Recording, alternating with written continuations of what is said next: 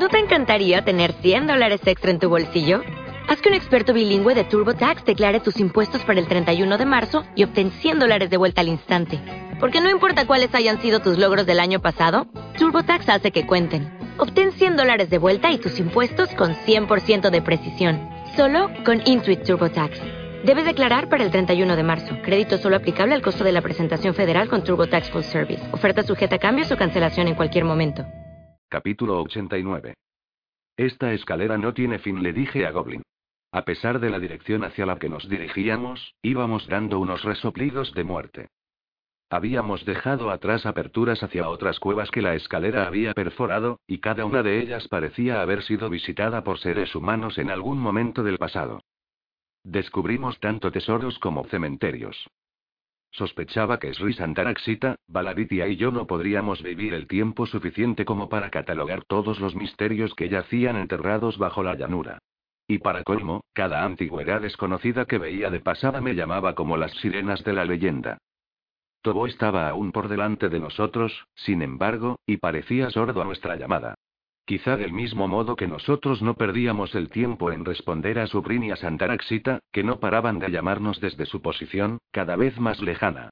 Yo esperaba devotamente que les diera un arrebato de sensatez y abandonaran la búsqueda. Goblin no respondió a mis observaciones. No le quedaba aliento para ello. Le pregunté. ¿No puedes utilizar algún tipo de hechizo para frenarlo o dejarlo inconsciente? Estoy preocupado. De verdad, no puede estar tan adelante como para no oírnos. Maldita sea. Me había enredado con el estandarte. Una vez más. Goblin se limitó a menear la cabeza y siguió avanzando. No puede oír. Resoplidos. Pero él no lo sabe. Sobraban las palabras. Vimos que, de hecho, la escalera sí que tenía fin, que era donde la reina del engaño se estaba echando la siesta. Aquella reina solo le quedaba una pizca de conciencia para manipular a un muchacho chulo y saber todo que poseía cierto talento y que había tomado posesión de un instrumento que podía convertirse en un arma muy desagradable en manos de aquellos que pudieran desarmarla y hacer que su sueño continuara infinitamente. Después de un rato nos vimos obligados a ir más despacio. La luz artificial se fue apagando hasta debilitarse demasiado como para ofrecer una previsión fiable del camino.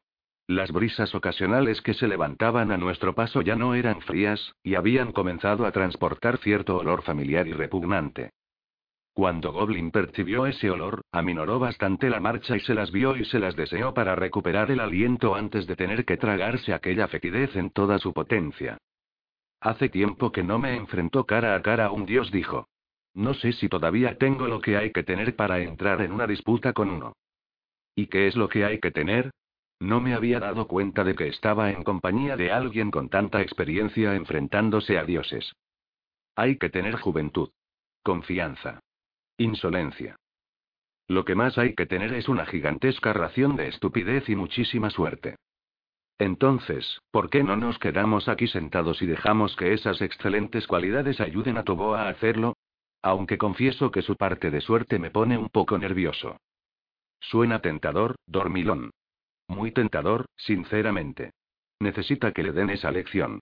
Preocupado, y quizás un poco asustado, continuó diciendo. Pero tiene el pico, y la compañía le necesita.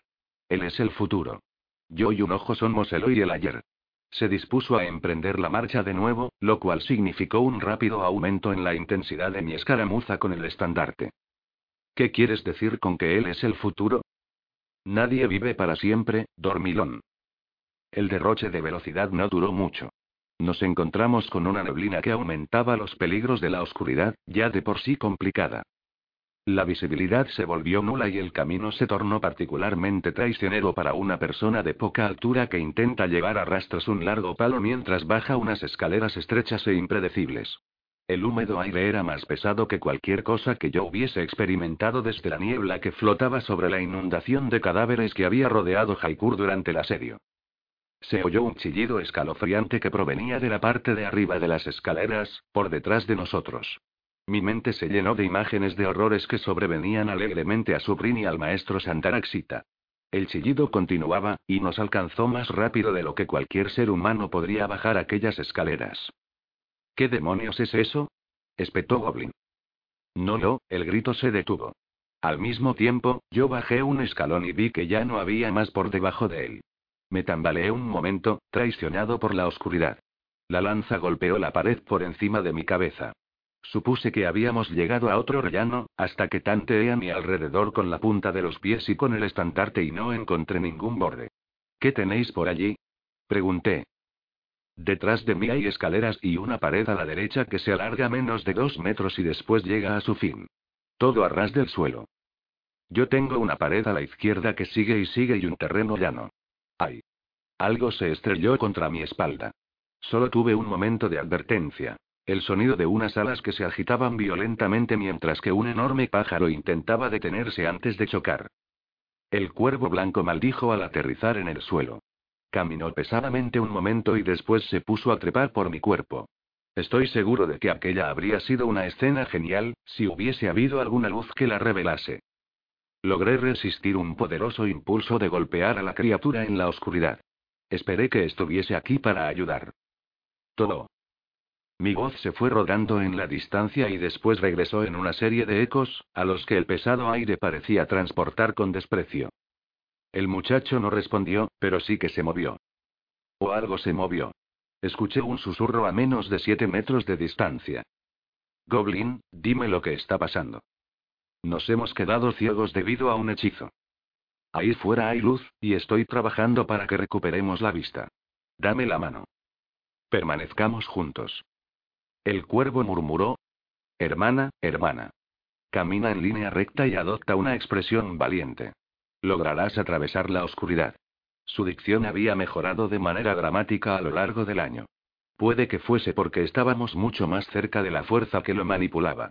Palpé a mi alrededor en busca de Goblin, me agarré fuerte a él, tiré, dejé caer el estandarte, lo recogí y tiré de nuevo. De acuerdo. Estoy preparado. Aquel cuervo sabía de lo que estaba hablando.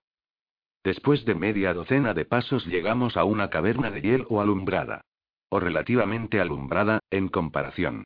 Una luz tenue de color gris azulado se colaba a través de las paredes translúcidas como si al otro lado de aquellos pocos metros de hielo fuese media tarde.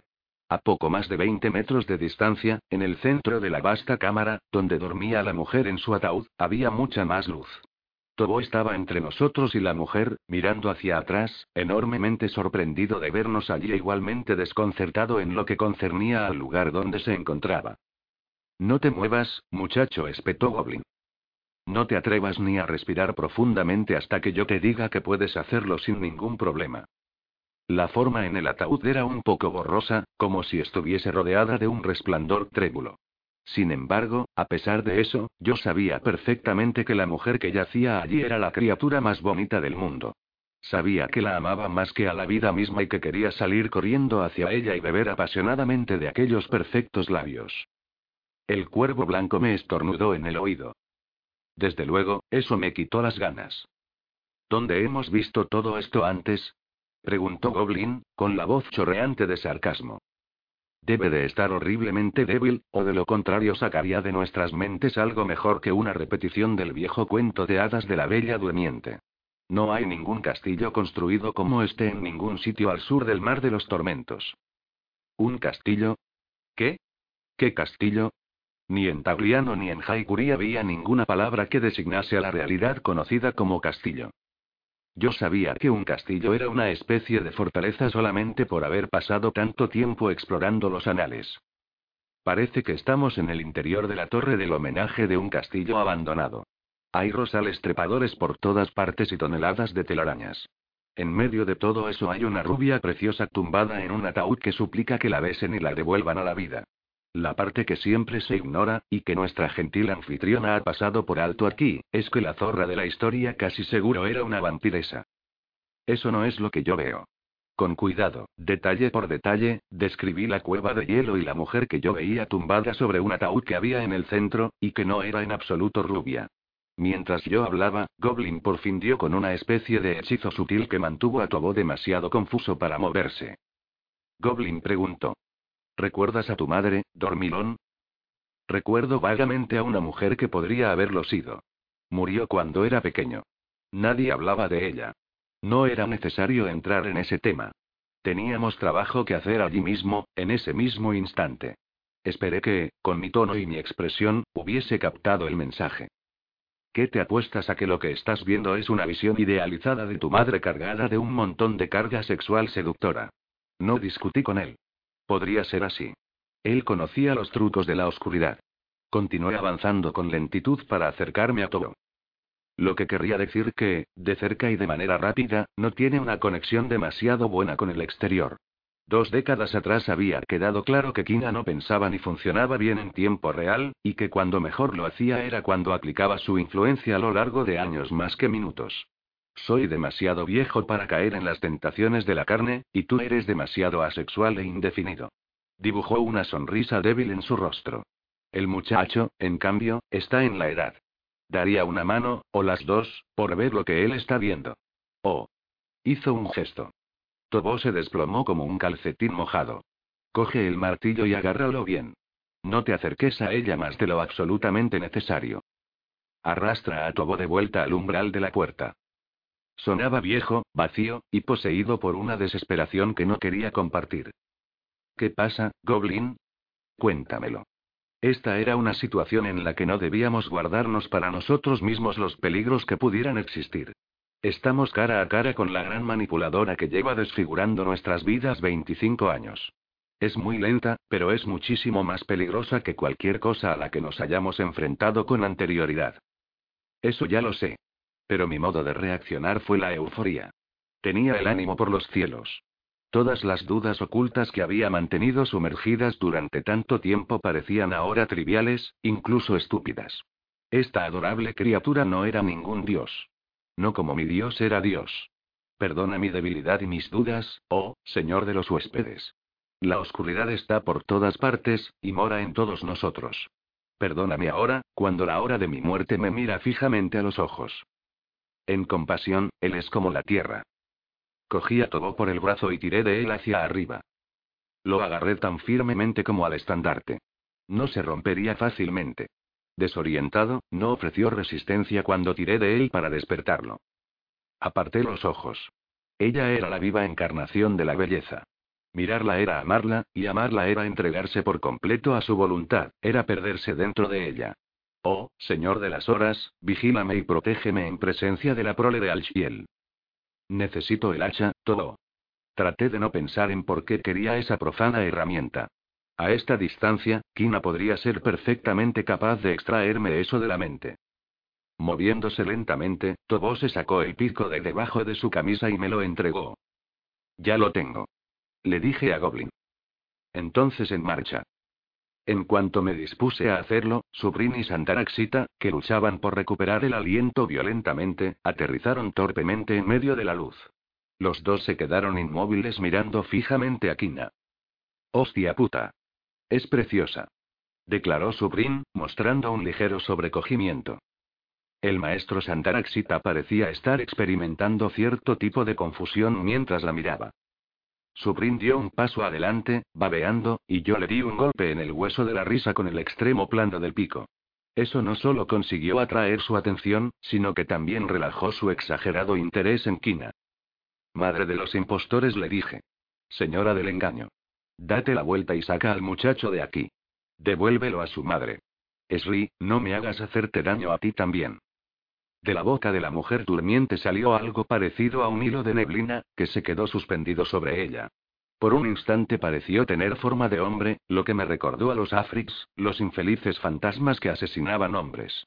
Millones de demonios así podían estar a la disposición de Kina. Corre, maldita sea. exclamó Goblin. Corre, me dijo el cuervo. Yo no corrí, sino que agarré a Santaraxita y comencé a tirar de él. Goblin estaba hablando solo y decía algo como que deseaba haber tenido la suficiente sensatez para robarle la lanza a un ojo, si hubiese sabido que se metería en algo así. Goblin. Lancé el estandarte. No era mi intención hacerlo de ese modo, pero el estandarte se quedó quieto, en vertical, y botó un par de veces sobre su base antes de inclinarse hacia adelante y caer en las ansiosas manos del hechicero. Una vez lo cogió, se dio media vuelta y las ilusiones que rodeaban a Kina se evaporaron. Capítulo 90. Si Kina fue humana alguna vez, y si alguna de las formas de la mitología que tratan de su creación de verdad se corresponden con los hechos, había costado mucho trabajo volverla tan enorme y fea. Ella es la madre de los impostores, Dormilón. La madre de los impostores. La gran forma espantosa cubierta de pústulas de las que supuraban cráneos infantiles no podía ser más el aspecto de quina de lo que lo habían sido las bellezas durmientes. El olor fétido de la muerte rancia se había vuelto poderoso. Me quedé mirando al cuerpo, que ahora estaba tumbado sobre el suelo helado. Era el oscuro morado negruzco del bailarín de la muerte de mis sueños, pero hacía parecer pequeño a Shibetia. Estaba desnudo.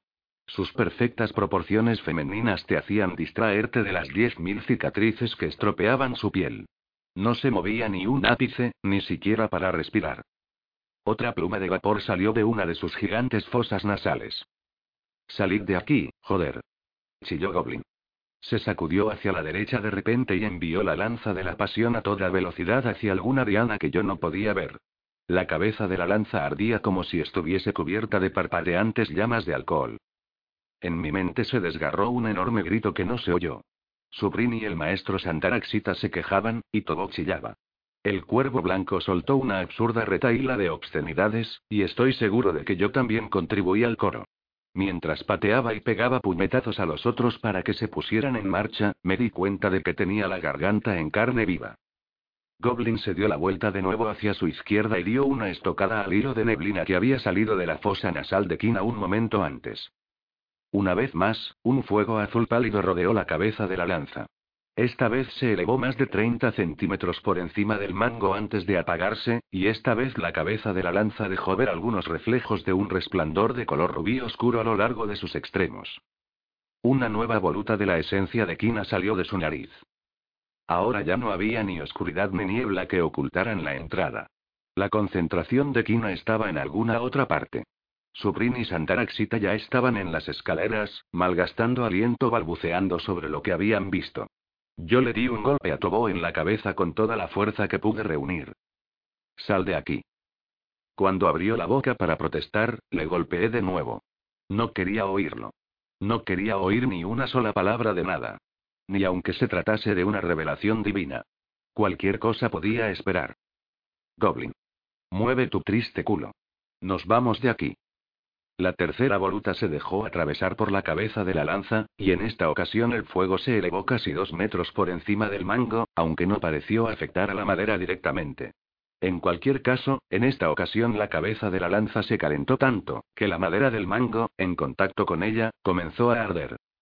Goblin se dispuso a volver atrás, pero una nueva voluta salió, se movió más rápido que él, y se interpuso en su camino hacia las escaleras. La embistió con la lanza unas cuantas veces, pero cada vez que lo hacía fallaba y ella seguía controlando su vía de retirada. Yo no soy ningún brujo.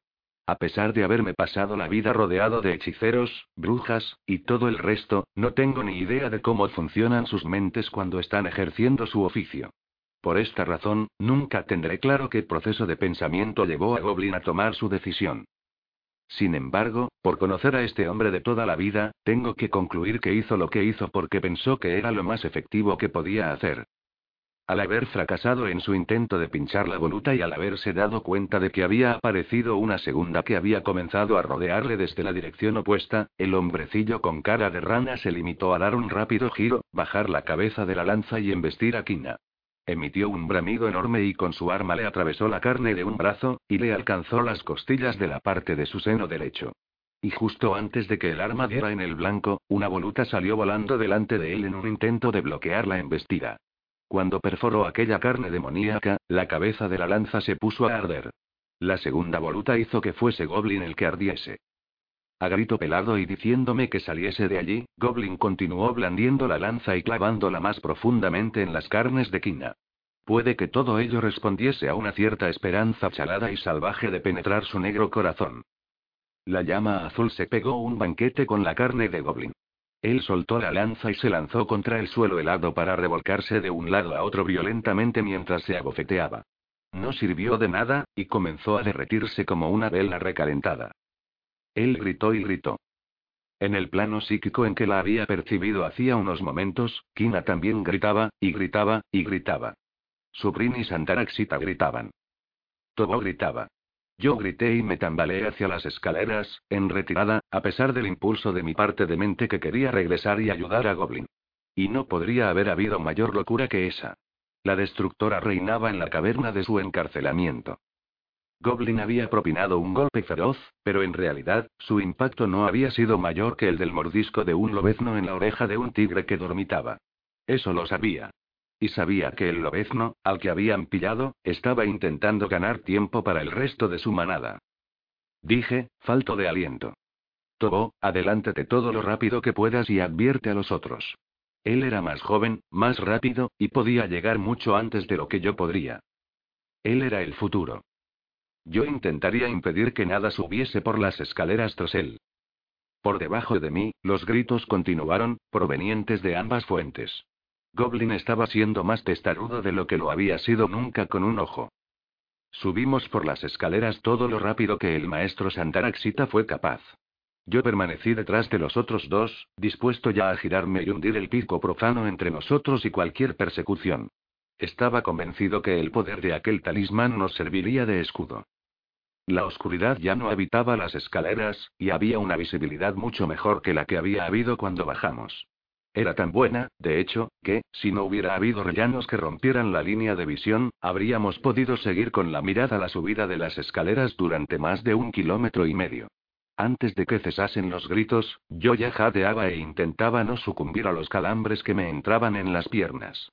Subrin ya se había desmayado una vez, y había perdido lo poco que contenía su estómago. El maestro Santaraxita en estos momentos parecía el menos fuerte de nosotros, y a pesar de que no se le oía ni una queja, estaba tan pálido que yo temía que su corazón dejase de responderle en poco tiempo. A medida que luchábamos por no quedarnos sin aliento, yo miraba hacia abajo y escuchaba el terrible silencio. Dios es grandioso. Jadeo. No existe ningún Dios aparte de Dios. Jadeo. En compasión, Él es como la tierra. Jadeo. Él camina con nosotros en todas nuestras horas. Jadeo. Oh, Señor de la creación, reconozco que soy tu hijo. Al maestro Santaraxita le quedaba suficiente aliento para reprenderme. Si no vas al grano, se va a aburrir y buscar otra cosa que hacer, Dorabe. ¿Qué tal esto? Jadeo. Socorro. Mejor. Mucho mejor. Suprin. Levántate. El cuervo blanco subió volando la escalera y por poco me derriba al aterrizar sobre mi hombro. Además, yo hice el proceso aún más difícil intentando esquivarlo cuando llegaba. Me azotó la cara con el revoloteo de sus alas. Sube, dijo. Despacio, sin que cunda el pánico. Con paso seguro. Yo vigilaré detrás de ti. Subimos durante cinco o diez días. El hambre me fastidiaba y el terror y la falta de sueño me hacían ver cosas que no eran reales. No miré atrás por miedo a ver algo horrible que se aproximase. Nos movíamos con más y más lentitud a medida que el esfuerzo devoraba nuestra energía y voluntad, además de nuestra capacidad de recuperación. Subir de un rellano a otro se convirtió en una enorme caminata y un acto de voluntad suprema. Después empezamos a descansar entre un rellano y el siguiente, a pesar de que ni Subrin ni Santaraxita lo hubiesen sugerido nunca. El cuervo me dijo: Detente y duerme. Nadie le llevó la contraria. Existe un límite que determina lo lejos y lo aprueba que puede ponerle el terror a uno, y nosotros encontramos el nuestro. Yo caí inconsciente tan rápido que más tarde afirmé haber oído mi primer ronquido antes incluso de golpear la piedra del rellano. Solo fui vagamente consciente de cómo el cuervo se lanzaba de nuevo a la oscuridad, en dirección descendente. Capítulo 91. Dormilón, mi alma quiso pegar un brinco y ponerse a correr de un lado a otro muerta de miedo. Mi carne era incapaz de eso, y probablemente indiferente. Me encontraba tan agarrotado y me dolía todo tanto que no me podía mover. Pero mi mente aún funcionaba bien, con la rapidez propia de un arroyo de montaña. ¿Qué? Proseguí con mis intentos de relajar los músculos. Tranquilo, soy sauce. Abre los ojos, estás a salvo. ¿Qué estás haciendo aquí, tan abajo? ¿Tan abajo? ¿Eh? Estás solo un rellano por debajo de la cueva de los ancianos. No dejaba de intentar incorporarme. Músculo a músculo, mi cuerpo sucumbió a mi voluntad gradualmente. Miré a mi alrededor con la vista nublada. Subrin y el maestro Santaraxita aún estaban dormidos. Swan dijo. Está claro que estaban cansados. Os oí roncar desde arriba, desde la cueva. Me dio una punzada de miedo. ¿Dónde está Tobo? Ha seguido hacia arriba, con los demás. Yo se lo he ordenado. Me he quedado por sí, el cuervo me dijo que no bajase, pero un rellano no era nada. ¿Crees que podrás moverte de nuevo? Yo no puedo llevar a nadie a cuestas, de hecho apenas puedo cargar conmigo mismo. Puedo apañármelas para hacer un viaje, hasta la cueva. Por ahora, es todo lo lejos que puedo ir. ¿La cueva? Aún tengo algo que hacer allí. ¿Estás seguro de que quieres desviarte de tu camino? Sí, estoy seguro, Sauce. Podía ver que era una cuestión de vida o muerte para un mundo entero, o quizá para varios mundos. Pero ¿por qué ser melodramático? ¿Puedes poner en marcha a estos dos de nuevo y conducirlos hacia arriba? No creía que el maestro Santaraxita pudiese soportar ver lo que yo tenía intención de hacer a continuación. Los pondré en marcha, pero yo me quedo contigo. Eso no será necesario. Sí, sí que lo será. Apenas puedes tenerte en pie. Ya pensaré en algo. Tú sigue adelante y habla, eso te evitará los problemas de mandíbula. Pero yo me quedo. Me quedé mirándolo fijamente durante un tiempo. Él no se echó atrás ni tampoco dejó ver ninguna motivación que no fuese la de preocuparse por un hermano que sospechaba que no estaba cuerdo del todo. Cerré los ojos durante medio minuto y después los abrí para mirar escaleras abajo. Dios me estaba escuchando. Swan estaba encargándose de su brin. El oficial de las tierras de las sombras tenía los ojos abiertos, pero parecía incapaz de moverse. Murmuraba. Debo de estar vivo. De lo contrario no me dolería tanto. Sus ojos se inundaron de pánico. ¿Hemos conseguido escapar? Sí, nos hemos escapado, dije yo. Pero nos queda un largo camino por subir. Goblin está muerto, dijo Swan. El cuervo me lo dijo cuando subió a por algo de comer. ¿Dónde está el bicho ese? Ahí abajo, vigilando. Sentí un escalofrío y me asaltó la paranoia. Entre Dama y Kina había habido una conexión desde que esta y Narayan Singh habían utilizado a la primera como recipiente para albergar a la hija de la noche. Eso había creado una conexión, una conexión que Dama había puesto en su lugar de un modo inteligente e implacable para poder robarle el poder a la diosa de manera indefinida. Perdóname, oh, señor. Destierra estos pensamientos paganos de mi corazón. Swan dijo. ¿Eh? Nada, era solo una parte del diálogo que estamos manteniendo mi Dios y yo. Suprin. Cariño, ¿estás preparado para dar unos cuantos saltos con palmada en el aire? Suprin me dedicó una mirada fulminante, anticuada y borrascosa. Dale una bofetada, Swan. En un momento como este, la alegría debería ir en contra de las leyes del cielo y de la tierra. Tú también te alegrarás dentro de un momento, cuando averigües que aún estás vivo. Suprin soltó un gruñido de esfuerzo y se puso a ayudar a su ama a despertar al maestro Santaraxita. Una vez en posición vertical, realizó unos pequeños ejercicios para soltarse un poco más. Ah, Dorabe dijo Santaraxita, suavemente. He sobrevivido a otra aventura contigo. Tengo a Dios de mi lado. Excelente. Manténlo ahí. No creo que pueda sobrevivir a otra de tus aventuras sin ayuda divina. Vivirás más tiempo que yo, Esri. Quizá. Seguramente, si es que consigo salir de esta y no tiento al destino nunca más. Y tú, tú seguramente te graduarás para hacer la danza de la serpiente con cobras. Esri. Ya lo he decidido. No quiero seguir siendo un aventurero, Dorabe. Soy demasiado viejo. Ya es hora de volver a refugiarme en una acogedora biblioteca. Esto duele demasiado para mí. Ay. Muchacho. Swan sonrió. Él tampoco era mucho más joven que el bibliotecario. Pongámonos en marcha, veterano.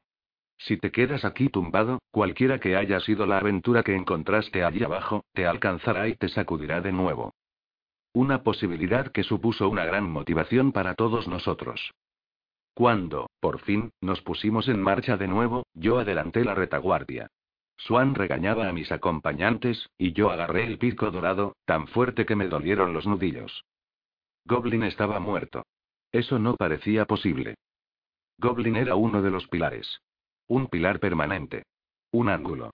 Sin su Goblin, no podría haber ninguna compañía negra. Estás loco, dormilón. La familia no dejará de existir simplemente porque un miembro haya sido inesperadamente eliminado debido a la mala suerte. La vida no se acabaría por la ausencia de Goblin. Lo único que pasaría es que se volvería mucho más difícil. Me daba la impresión de estar oyéndole susurrar él es el futuro. Dormilón, espabila. ¿Eh? Estamos en la cueva, dijo Swan. Vosotros dos, seguid subiendo. Nosotros ya os alcanzaremos. Subrin empezó a formular una pregunta, pero yo sacudí la cabeza y señalé hacia arriba. Marchaos. Ahora. Y no miréis atrás. Esperé hasta ver a Subrin guiar al maestro Santaraxita por encima de las piedras en ruinas hacia las escaleras. Ya os alcanzaremos. ¿Qué es eso? preguntó Swan, y aguzó el oído. Yo no oigo nada. Se encogió de hombros. Ya no se oye. Era algo que venía de arriba. Entramos en la caverna de los ancianos. Lo maravilloso del lugar había sido anulado por el pisoteo de una horda de miembros de la compañía. Me quedé asombrado de que se las hubiesen apañado sin dañar a ninguno más de los durmientes. De hecho, casi todas las bellísimas telas de araña y los capullos se habían roto y desplomado, y unas cuantas estalactitas se habían desprendido del techo. ¿Cómo ha ocurrido esto? Swan frunció el ceño. Ocurrió durante el terremoto. ¿Terremoto? ¿Qué terremoto? Noté, hubo un terremoto terrible. No puedo decirte exactamente cuándo, pero seguramente fue cuando estabas allí abajo. Aquí dentro es difícil definir el tiempo. Esa es una gran verdad. Puaj. Acababa de descubrir por qué el cuervo blanco tenía toda aquella energía. Se había estado dando el banquete con los restos de uno de mis hermanos muertos. Una cierta parte maligna en mi interior me hizo pensar que yo podía seguir el ejemplo del pájaro, mientras que otra parte se preguntaba lo que ocurriría si Matasanos lo averiguase. Ese tipo estaba obsesionado con que la hermandad de la compañía se mantuviese sagrada. Nunca se sabe lo que se hará hasta que estás en el ruedo frente al toro, ¿verdad? ¿Qué? Un proverbio de donde yo vengo. Quiere decir que, de hecho, enfrentarse a la realidad nunca es lo mismo que prepararse para enfrentarse a ella. Nunca sabes lo que harás hasta que te llega el momento. Pasé por delante del resto de los tomados sin sostenerle la mirada a ninguno de los pares de ojos abiertos. Me pregunté si podían oír, y me respondí con unos cuantos argumentos tranquilizadores que me sonaron pobres incluso a mí. Cuando llegó el momento de agacharse y avanzar a rastras, me arrastré. Le dije a Swan, puede que sea bueno que estés aquí, después de todo. Estoy empezando a sufrir pequeños hechizos vertiginosos. ¿Oyes algo? Escuché con atención, y esta vez sí que oí algo. Suena como alguien cantando. ¿Una marcha militar? Es algo lleno de yoos. ¿Qué demonios puede ser? Aquí abajo. ¿También tenemos enanos? ¿Enanos? Criaturas míticas. Gente bajita con grandes barbas y mal humor permanente. Viven bajo tierra, como los nagas, y solamente se les da bien la minería y el trabajo del metal. Si es que alguna vez existieron, se extinguieron hace mucho tiempo. El canto se oía cada vez más alto. Vamos a ocuparnos de esto antes de que alguien nos interrumpa. Capítulo 92. El pesimista que habitaba en mí estaba seguro de que no sería capaz de conseguirlo. El temblor de tierra que Suan había mencionado habría, por lo menos, sellado la cámara de los libros profanos y la habría hecho así inaccesible al resto del mundo. Y si la cámara no estaba sellada, entonces yo me tropezaría con la única bomba trampa que Goblin hubiese pasado por alto. Si Goblin no había pasado por alto ninguna bomba trampa, entonces el pico no sería un escudo protector, sino que sería un mecanismo que activaría la ignición de los mil hechizos secretos que amparaban a los libros. Dormilón, ¿sabes que cuando estás preocupado por algo, hablas solo? ¿Qué? Estás arrastrándote por ahí mientras murmuras algo sobre todas las penalidades que van a ocurrir. Si sigues así, vas a convencerme. Esa ya era la segunda vez. Tenía que empezar a controlarlo, antes no solía hacer algo así. El lugar en el que estaban escondidos los libros de los muertos no había cambiado visiblemente, pero el pesimista que habitaba en mí estaba trabajando duro para encontrar alguna diferencia peligrosa. Finalmente, Swan me preguntó. ¿Vas a examinarlo hasta que desfallezcamos de hambre o vas a acabar haciendo algo? A mí siempre se me ha dado mejor planear que hacer las cosas, Sauce. Aspiré un poco de aire congelado, me saqué el pico de la pretina y entoné. Oh, Señor del cielo y de la tierra, haz que esto no tenga que funcionar con ninguna contraseña. Estoy justo detrás de ti, jefe, dijo Suan a modo de broma mientras me daba un ligero codazo para impulsarme hacia adelante. Venga, no seas tímida. Por supuesto que no. Eso ultrajaría el sacrificio y la memoria de Goblin. A medida que me acercaba al punto donde el maestro Santaraxita había emprendido el vuelo, me di cuenta de que mi respiración se había transformado en un jadeo rápido y poco profundo. Sostuve el pico enfrente de mí con las dos manos a pesar de las protestas de mis músculos por su peso, y lo apreté tan fuerte que temí que fuese a dejar mis huellas dactilares grabadas en él de forma permanente. Empecé a sentir un hormigueo en las manos que me subió por los brazos en cuanto me puse a avanzar lentamente. Se me extendió por toda la piel y se me puso la carne de gallina. Dije. Más vale que te me agarres, sauce. Por si necesitaba echarme hacia atrás. Por si necesitas estar en contacto con el pico. El escudo no me rechazaba, al menos no aún. Suan posó las manos sobre mis hombros un momento antes de que el hormigueo me llegara al resto de extremidades. Me estremecí, y de repente sentí los escalofríos y los temblores propios de una enfermedad otoñal. ¡Ala! exclamó Swan. ¡Qué sensación más extraña! Y cada vez lo será más, le prometí. Estoy sufriendo uno de esos temblores en los que el frío te llega hasta la médula. Oh, sí. Yo también lo estoy empezando a sentir. También noto la sacudida en algunas articulaciones. Venga, encendamos ese fuego y entremos en calor. ¿Sería el fuego suficiente? Una vez avanzamos otros tres metros, los sufrimientos dejaron de empeorar. El hormigueo externo se desvaneció, y le dije a Swan. Creo que ahora ya podemos soltarlo sin problemas. Tendrías que haberte visto el pelo. Se puso a bailotear cuando estábamos en mitad de la faena. Solo duró un par de pasos, pero menudo cuadro. Seguro que sí.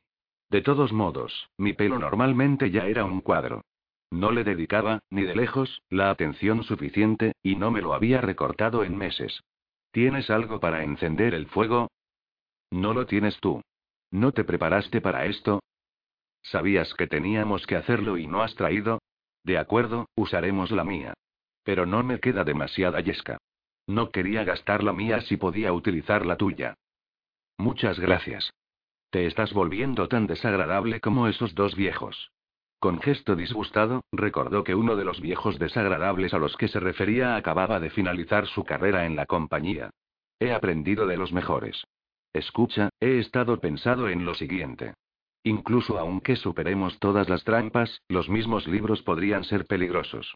Teniendo en cuenta el modo en que operan los cerebros de los hechiceros, seguramente no sea muy inteligente echar un vistazo a las páginas.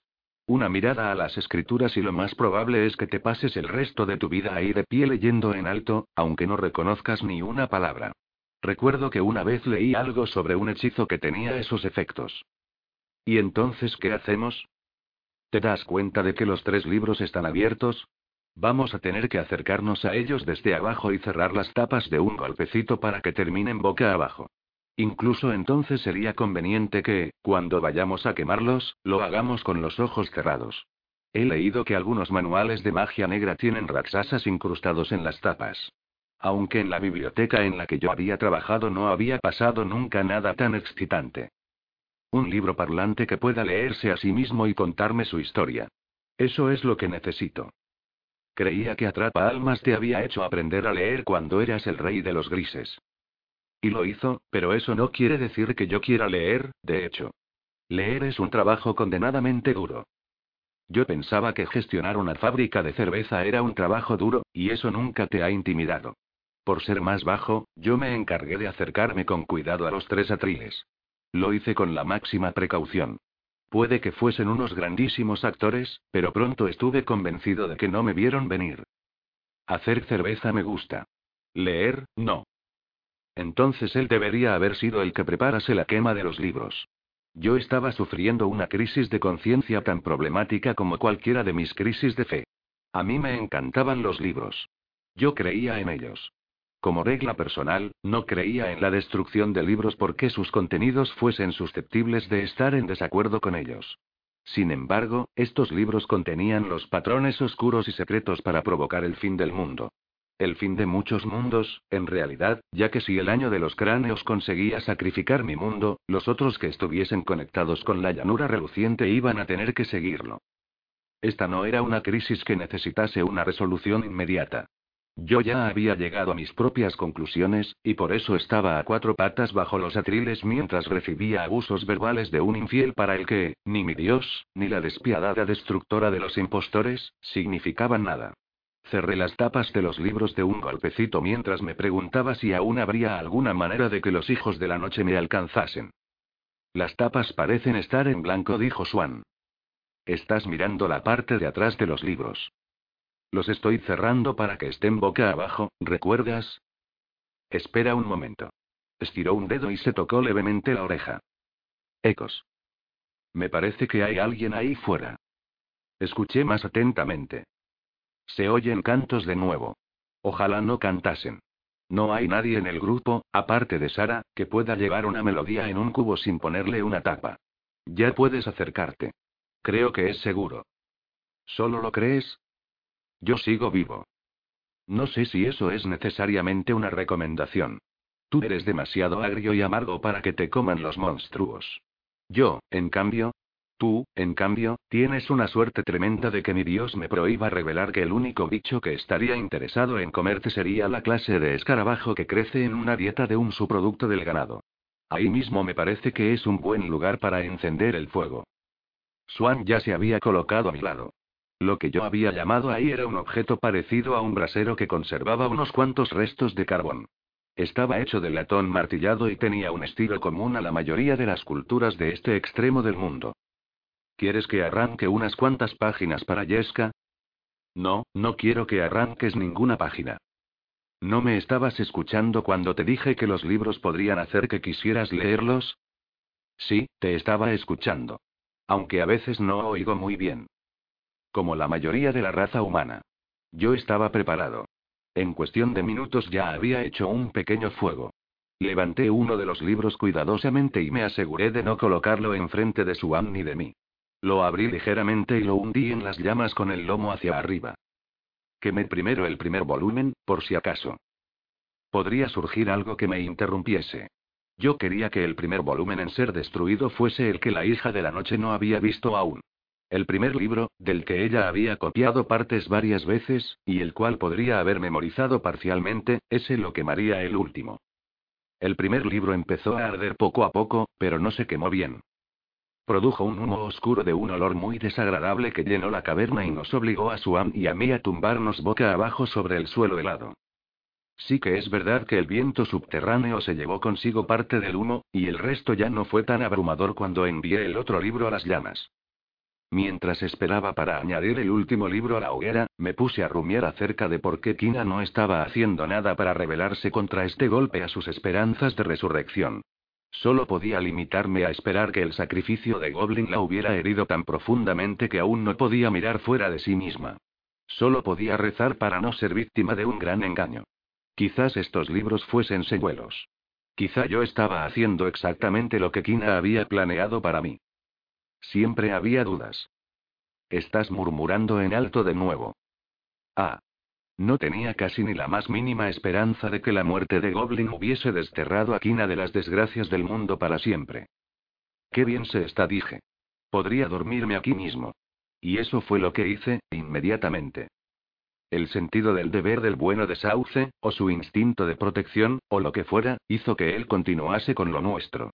Arrojó el último libro de los muertos a la hoguera por mí antes de tumbarse él también para echar un sueñecito. Capítulo 93. Los soldados cantarines resultaron ser Rumust, Iqual y Camina Ríos. Habían venido para rescatar al resto del equipo cuando Tobo los alcanzó con las noticias del desastre que nos había acontecido en la parte de abajo. Nos habían encontrado siguiendo el rastro del humo. Aún a riesgo de encontrarme obligado a emplear lenguaje indecoroso, os preguntaré, ¿Cómo es que estoy escuchando cantos? ¿Cómo es que no habéis tomado la carretera en dirección a la tierra de las sombras desconocidas? Me parece que fui bastante insistente en cuanto a la importancia de esa misión. Rumuste y Qual se deshicieron en risitas como si fueran más jóvenes que Tobo y supieran un chiste verde. Camina Ríos se las apañó para mantener una conducta más seria. Pero por los pelos. Estás cansado y hambriento, así que no te vamos a echar la culpa por estar malhumorado, dormilón. Arreglémoslo. Sentémonos a comer algo. No pudo contener una enorme sonrisa bobalicona cuando se puso a revolver en su mochila. Intercambié miradas con Swan y pregunté. ¿Tienes alguna idea de lo que está pasando aquí? Quizás haya una etapa dentro de la inanición en la que te pones exaltado y estúpido. Supongo que Haikur podría haber sido una excepción. Camina Río sacó de su mochila algo que tenía la forma y el color de un pedo de lobo, pero con un diámetro que sobrepasaba los 20 centímetros. Parecía más pesado de lo que una seta de ese tamaño debe ser. ¿Qué demonios es eso? preguntó Swan. En la mochila de Ríos había unos cuantos más, y sus secuaces también llevaban bolsas llenas de ellos. Camina Río sacó una navaja y se puso a partir la seta en rodajas. Un regalo de nuestro amigo, el demonio Shibetia. Por lo que se ve, tras un día de reflexión decidió que nos debía una recompensa por haber salvado su enorme y feo culo. Come. Me ofreció un trozo de dos centímetros y medio de ancho. Te gustará. Swan empezó a comer antes que yo. Yo aún conservaba unos cuantos gramos de paranoia. Se inclinó hacia mí y me dijo, sabe a cerdo. G, G, G. Después no le quedó tiempo para bromear, ya que puso a devorar el resto de ejemplares, los cuales tenían todos el mismo aspecto. Tenían una textura densa, casi como de queso. Cuando sucumbí a lo inevitable y di un mordisco, mi sistema salival respondió con una inundación bucal. Un gusto de ese tipo era tan afilado que casi era doloroso. No recordaba nada que se le pareciese. Tenía un toque de jengibre, un toque de canela, limón, dulzura, el olor de caramelos de violeta. Tras el primer impacto, desde mi boca se esparció una sensación gradual de bienestar, y poco después de que los primeros bocados llegasen al fondo de mi estómago, la misma sensación se esparció desde él. Más dijo Swan. Camina Ríos le entregó otra rodaja. Más repetí yo, y me comí también otra rodaja. Podría ser veneno, pero si lo era, era el veneno más dulce que Dios hubiese permitido nunca. ¿De verdad te dio esto, Shibetia? Sí, me dio como una tonelada, casi literalmente. Suficiente para un hombre y una bestia. Le gusta incluso al bebé. Y cuál te encontraron la noticia desternidante. Swan también se rió por lo bajo, aunque no podía tener ni la más mínima idea de cuál podía ser el chiste. De hecho, yo mismo encontré esta afirmación bastante graciosa. Cielos, todo era gracioso. Había comenzado a sentirme relajado y confiado. Mis achaques ya no constituían el centro de mi conciencia, sino que se habían convertido en simples molestias muy lejanas a esta. Continúa. Y cabal chilló. Le crecieron a él en el cuerpo. Se vio cubierto de un montón de bultos asquerosos, como furúnculos gigantescos, y cuando le explotaron, de ellos salieron estas cosas. Bajo unas circunstancias más normales, aquella idea, así como las imágenes que engendraba, habría parecido repulsiva. Gruñí, di otro maravilloso bocado, imaginé el proceso de creación, y me sorprendí a mí mismo en medio de un ataque de risa. Conseguí recuperar el control, aunque me supuso un esfuerzo enorme. Así que al final ha decidido comunicarse. Más o menos. Cuando nos fuimos, estaba intentando entablar una especie de diálogo con Dog, pero no parecía que le estuviese saliendo demasiado bien. Swan suspiró. No me sentía tan relajado y positivo desde que Fibroso y yo solíamos ir a pescar cuando éramos chavales. Así es como nos sentíamos cuando estábamos tumbados junto al arroyo, a la sombra, sin preocuparnos nunca demasiado siempre que tuviésemos algo a lo que hincarle el diente mientras compartíamos nuestras fantasías y simplemente observábamos a las nubes pasarnos por encima. Ni siquiera este recuerdo del destino de su amigo consiguió modificar enteramente su estado de ánimo. Comprendí lo que estaba tratando de expresar, a pesar de que yo nunca había tenido ningún amigo especial con el que compartir los extraños momentos dorados de la niñez. Yo no había tenido niñez alguna. Me sentía muy bien. Dije. Lo que sea que es esto, es buena mierda. Ríos, ¿has descubierto ya algún efecto secundario? Que como te da la condenada risa, es casi imposible de parar. Intentaré no empezar, entonces. Ala. Me siento como si me pudiera pulir el doble de mi peso en lobos, ahora mismo. ¿Por qué no emprendemos la marcha? Nadie aprovechó la oportunidad para mencionar que si yo me puliese mi peso en lobos, eso solo podría implicar que me enfrentase a la mitad de uno de los monstruos. Y Qual y Rummus siguieron riéndose de algún chiste que habían compartido hacía bastante rato.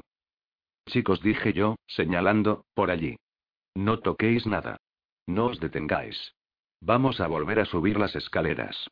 Maldición, no dejaban de ocurrírseme ideas estúpidas, y todas y cada una de ellas hacían que quisiese ponerme a reír. Camina Ríos me dijo. Hemos averiguado que si cantamos, eso nos ayuda a concentrarnos en el trabajo. Una enorme sonrisa se desplegó en su cara y se puso a tararear una de las marchas militares más sucias que conozco. Tenía que ver con lo que parece ocupar la mente de la mayoría de los hombres casi todo el tiempo.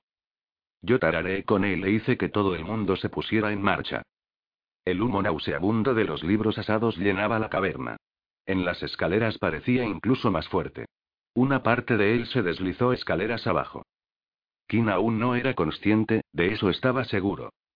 Si lo hubiera sido, habría hecho algo, lo que fuese. De todos modos, no se mantendría ignorante para siempre.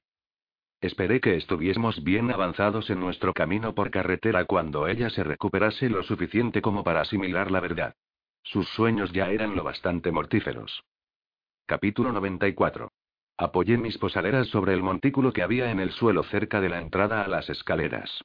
Me quedé allí sentado, sin más, preguntándome por qué se había comenzado la excavación aquí fuera en la periferia, pero tampoco me preocupé demasiado por ello. Comí un poco más. Esto podría ser adictivo. Y no porque me hiciese sentir feliz y estúpido, sino porque hacía desaparecer los achaques y cualquier inclinación a dormirme que pudiera tener. Podía quedarme allí sentado sabiendo que mi cuerpo estaba alcanzando sus límites físicos sin tener que soportar todo el sufrimiento asociado con tal estado. Además, mi mente permanecía particularmente alerta y útil porque no estaba ocupado con las desgracias que acosaban mis carnes. Swan gruñó, mostrando que estaba de acuerdo conmigo. No parecía tan alegre como el resto de nosotros. Sin embargo, pensándolo bien, yo tampoco es que estuviese silbando ni cantando demasiado. Pero mi humor mejoró una vez hube comido de nuevo. En uno de sus momentos más lúcidos, Camina Ríos propuso. No deberíamos perder más tiempo del que debemos, dormilón. El resto ya debería estar lejos a estas alturas, pero se fueron esperando que tú y el estandarte los alcanzaseis. Si tu abono se lo ha contado ya, yo tendré que darles alguna que otra mala noticia al respecto. El muchacho no dijo nada del estandarte, igual porque no tuvo oportunidad. Todos estaban tan afectados por la muerte de Goblin y tan preocupados sobre cómo impedir que un ojo se enterase. Goblin le clavó la lanza a Kina en el cuerpo, y la lanza sigue allí. Ya me conoces. La mística de la compañía me tiene totalmente enganchado. Creo que, aparte de los anales, el estandarte es el símbolo más importante que tenemos. Se remonta nada menos que a Catobar, uniendo generaciones. Lo entendería si alguien quisiese volver a buscarlo, pero ese alguien no voy a ser yo. Al menos, no en esta década. El agradable sentimiento que había disfrutado antes se me extendía por el cuerpo de nuevo. Me incorporé. Swan me ayudó a subir al piso más alto. Hola. Camina Ríos se rió socarronamente. Me pregunto cuánto tiempo te llevaría a darte cuenta. La grieta del suelo casi había desaparecido. Me dirigí a ella y la observé. Parecía tan profunda como siempre, pero ahora ya no llegaba ni al medio metro de ancho. ¿Cómo ha cicatrizado tan rápido? Supuse que nuestra presencia había sido catalítica. Seguí la grieta con la mirada hacia el trono del demonio y vi a Dog y a Tobo, que se apresuraban hacia nuestra dirección. Shibetia tenía los ojos abiertos. Nos estaba observando. Pensaba que habías dicho que se habían ido todos. Ha sido el terremoto. Ríos ignoró la presencia de y Tobo. Swan dijo. Es el último grito en reparaciones domésticas. Baja allí y apuñala de nuevo a esa cosa, puede que la llanura cicatrice completamente. Eso podría activar el mecanismo de relojería de nuevo, dijo Dog, que había escuchado nuestra conversación en su llegada. ¿El mecanismo de relojería? Dog pegó un saltito. Este suelo es un círculo gigantesco. Es una representación a escala de 1 a 80 de la llanura como un todo, con una tabla de viajes incrustada. Se desliza sobre ruedas de piedra y fue capaz de darse la vuelta antes de que a mil voces le entrara la curiosidad y la rompiera. Interesante. Veo que tu charla con el demonio ha sido bastante informativa. Dog gruñó afirmativamente. Informativa, pero lenta. Ese fue el único problema, darme cuenta de que la comunicación debía llevarse a cabo muy, muy lentamente. Creo que esto también podría trasladarse al plano físico. Es decir, que si decidiese levantarse, si pudiera, claro, podría llevarle horas. Sin embargo, como guardián inquebrantable nunca tuvo que moverse rápido. Controlaba la llanura desde aquí, valiéndose de las tablas del suelo y los mecanismos de relojería. Nunca había visto a Dog tan directo y animado. El bicho del conocimiento debía de haberle mordido, el bicho del conocimiento junto con su primo Besucón, que hace que los recién iluminados quieran compartir sus conocimientos con todo el mundo. Y Dog no era así en absoluto. Ni Dog, ni cualquier otro Bao que yo hubiese conocido. De ellos, solo Madre Gota y Tobo charlaban de vez en cuando, y entre ellos revelaban menos que tío Dog en un día particularmente reticente. Dog continuó. Dice que la razón original por la que fue creado fue gestionar la maquinaria que ayudaba a que los viajeros llegaran al destino que se habían propuesto. A lo largo del tiempo se libraron batallas sobre la llanura, guerras entre los mundos. Esta fortaleza se construyó a su alrededor y cada vez se le endilgaban más y más tareas adicionales. Dormilón, la criatura de la que hablamos es la mitad de vieja que el tiempo mismo. Tanto es así, que fue testigo presencial de la batalla entre Kina y los demonios cuando los señores de la noche se enfrentaron a los señores de la oscuridad. Fue la primera gran guerra entre los mundos, tuvo lugar aquí en la llanura, y ninguno de los mitos han conseguido recogerla de una forma mínimamente correcta. Eso era interesante, y se lo dije. No obstante, ahora mismo me negaba a permitir que el encanto del pasado me sedujese. Debo confesar que estoy enormemente tentado a levantar un campamento permanente aquí, reveló Dog con entusiasmo. Nos llevará unas cuantas vidas recuperarlo y registrarlo todo. Ha visto tantísimas cosas.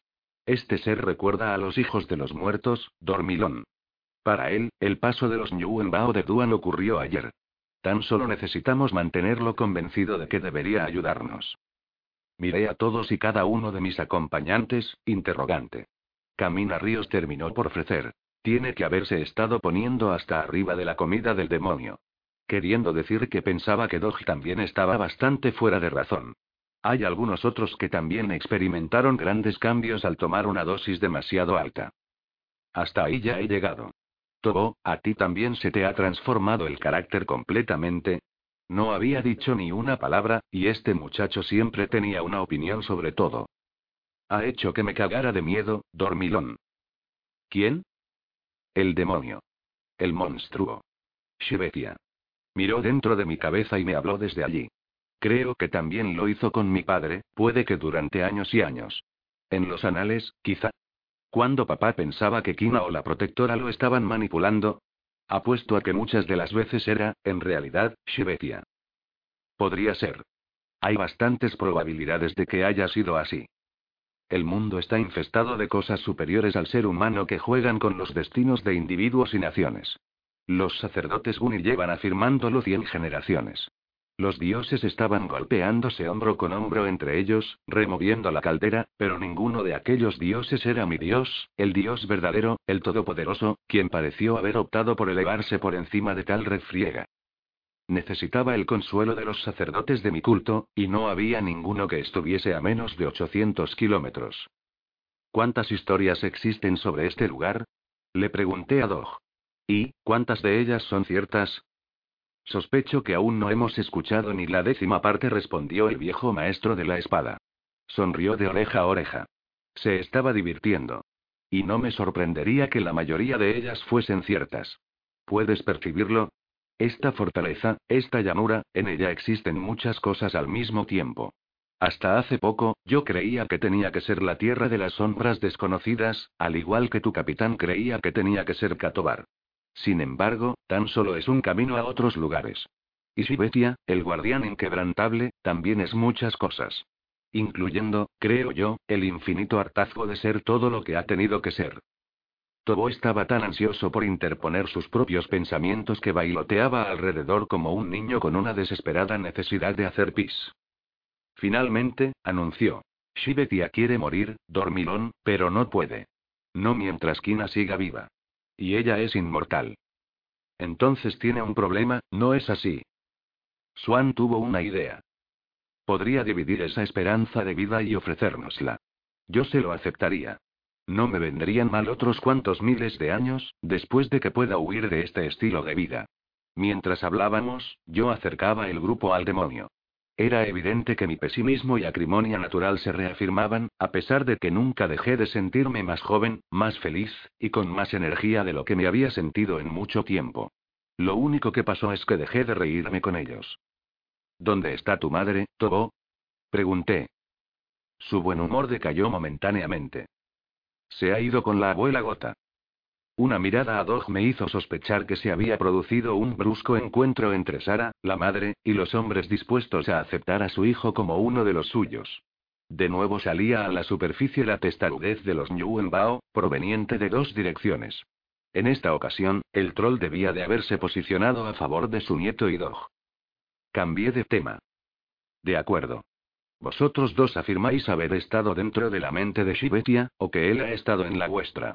Sea lo que sea, decidme lo que quiere. No me creía que el demonio estuviese ayudando por mera bondad de su anciano corazón. No podía ser así. Era un demonio, un desviado de Dios, ya fuese una criatura de la luz o de las sombras. Para un demonio, nosotros, los aventureros, teníamos que ser tan breves y pasajeros como las abejas lo serían para nosotros, aunque, como las abejas, nosotros podríamos ser capaces de hacernos odiosos durante un tiempo. Dog dijo. Quiero lo que cualquiera en su posición querría. Eso parece obvio. Tobo interrumpió. También quiere ser libre, dormilón. Lleva mucho tiempo inmovilizado de esa manera.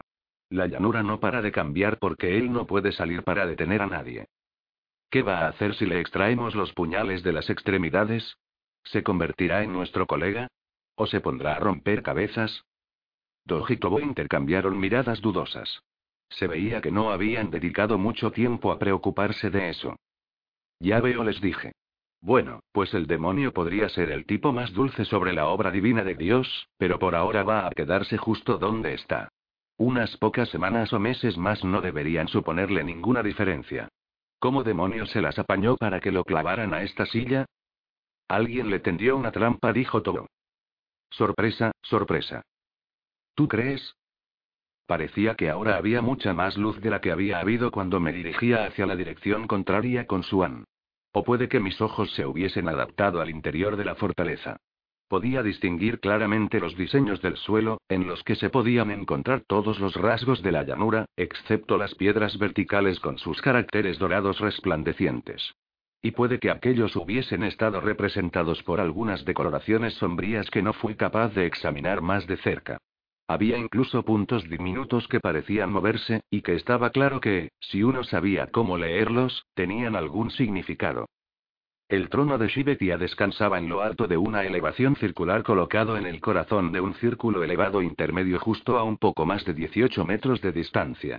Dog me aseguró que esa distancia era, aproximadamente, una octogésima parte del diámetro del círculo mayor, y que esta era, a su vez, una octogésima parte del diámetro de la toda la llanura. Me di cuenta de que el círculo más pequeño también presumía de su propia representación de la llanura, aunque con mucho menor detalle. Supuestamente, Shibetia podía ocupar su trono y ver la totalidad de su reino si se giraba. En caso de que necesitase más información, podía descender al siguiente nivel, donde todo estaba retratado a una escala 80 veces más fina. Las implicaciones de la calidad de la ingeniería mágica empleada para crear todo esto empezaron a ponerse de relieve, y esto me intimidó sobremanera.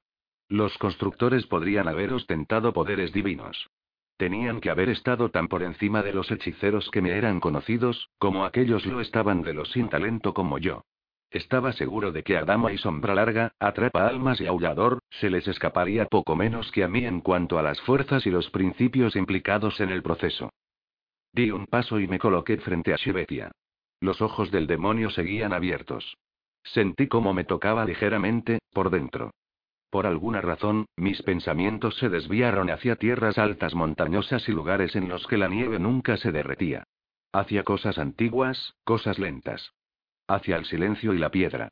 Mi cerebro no tenía ninguna manera mejor de interpretar lo que Shibetia era de verdad. No cesé de recordarme que el demonio precedía a la historia más antigua de mi mundo, y también percibí lo que había mencionado todo. El silencioso y calmado deseo de Shibetia de no envejecer más. Anhelaba, de un modo muy uli, encontrar su camino hacia un nirvana que le sirviese de antídoto al infinito tedio y dolor del ser en sí mismo. Traté de hablar con él. Traté de intercambiar pensamientos. Fue una experiencia terrorífica, a pesar de que me encontraba rebosante de la confianza y los buenos sentimientos motivados por el alimento que nos había regalado Shibetia. No quería compartir mi mente ni siquiera con un golem inmortal que no podía llegar a comprender las cosas que contenía, ni por qué me preocupaban tanto. ¿Dormilón? ¿Eh?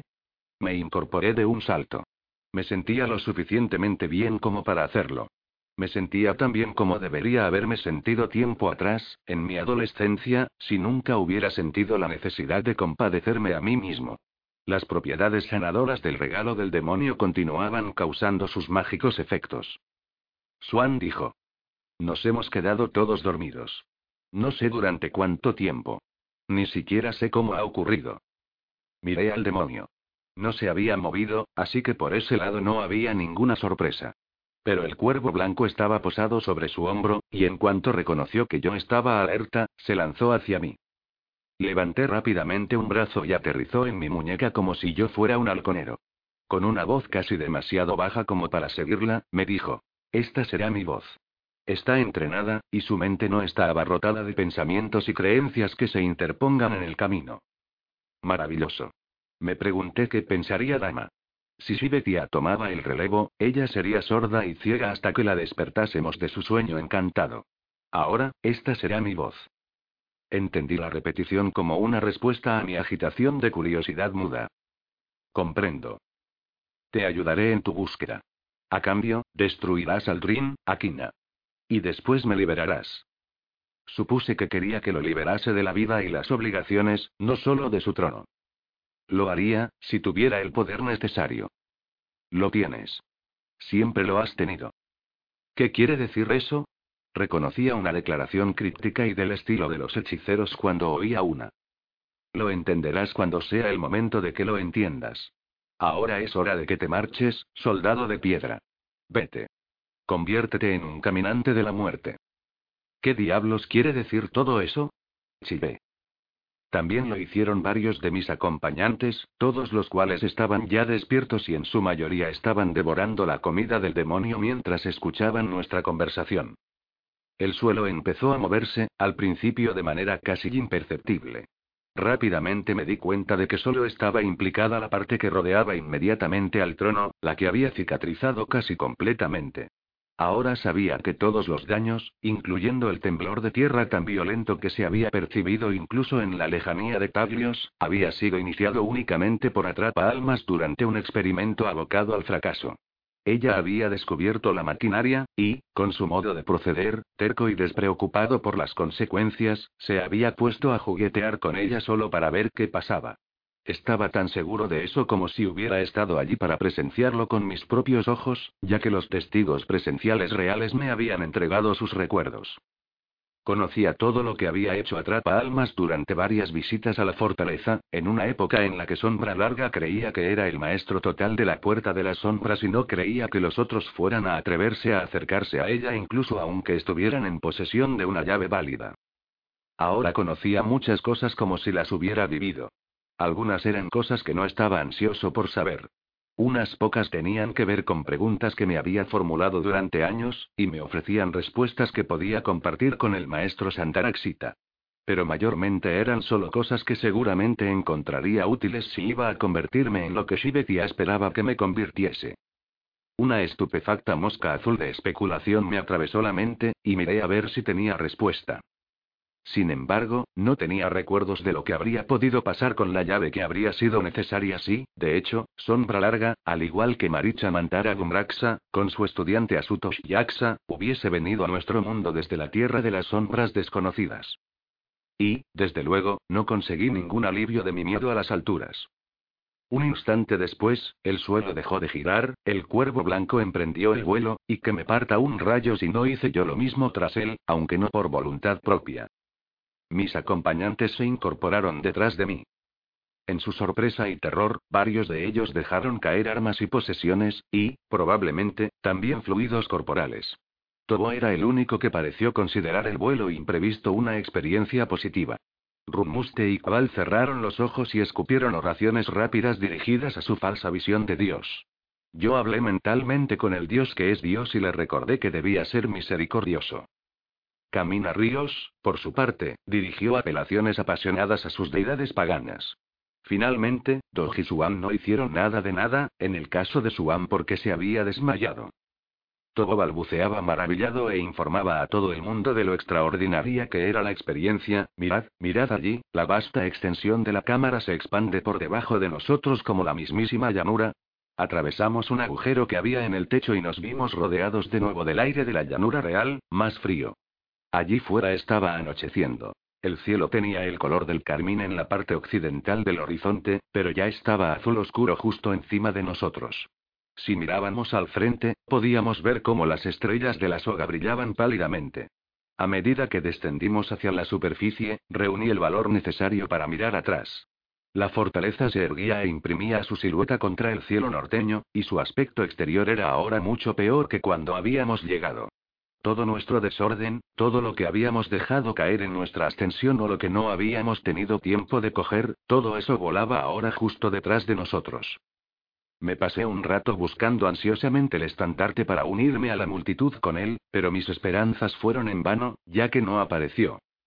Pensándolo ahora, no veo qué motivos tenía para haber esperado que fuese de otra manera. Tobok fingía ser un pájaro. En sus experimentos descubrió que podía utilizar los brazos para dirigir su vuelo, para elevarse y descender un poco, para acelerar y también para frenar ligeramente. No se cayó ni un segundo, disfrutaba al máximo de cada momento y no dejaba de regañarnos al resto para que viviésemos la aventura como él, porque ninguno de nosotros volvería jamás a tener la oportunidad de vivir algo así. La sabiduría de la boca de los niños anunció Dog, y después vomitó. Los dos tenían razón.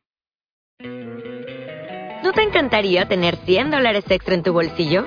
Haz que un experto bilingüe de TurboTax declare tus impuestos para el 31 de marzo y obtén 100 dólares de vuelta al instante. Porque no importa cuáles hayan sido tus logros del año pasado, TurboTax hace que cuenten. Obtén 100 dólares de vuelta y tus impuestos con 100% de precisión. Solo con Intuit TurboTax. Debes declarar para el 31 de marzo. Crédito solo aplicable al costo de la presentación federal con TurboTax Full Service. Oferta sujeta a cambios o cancelación en cualquier momento.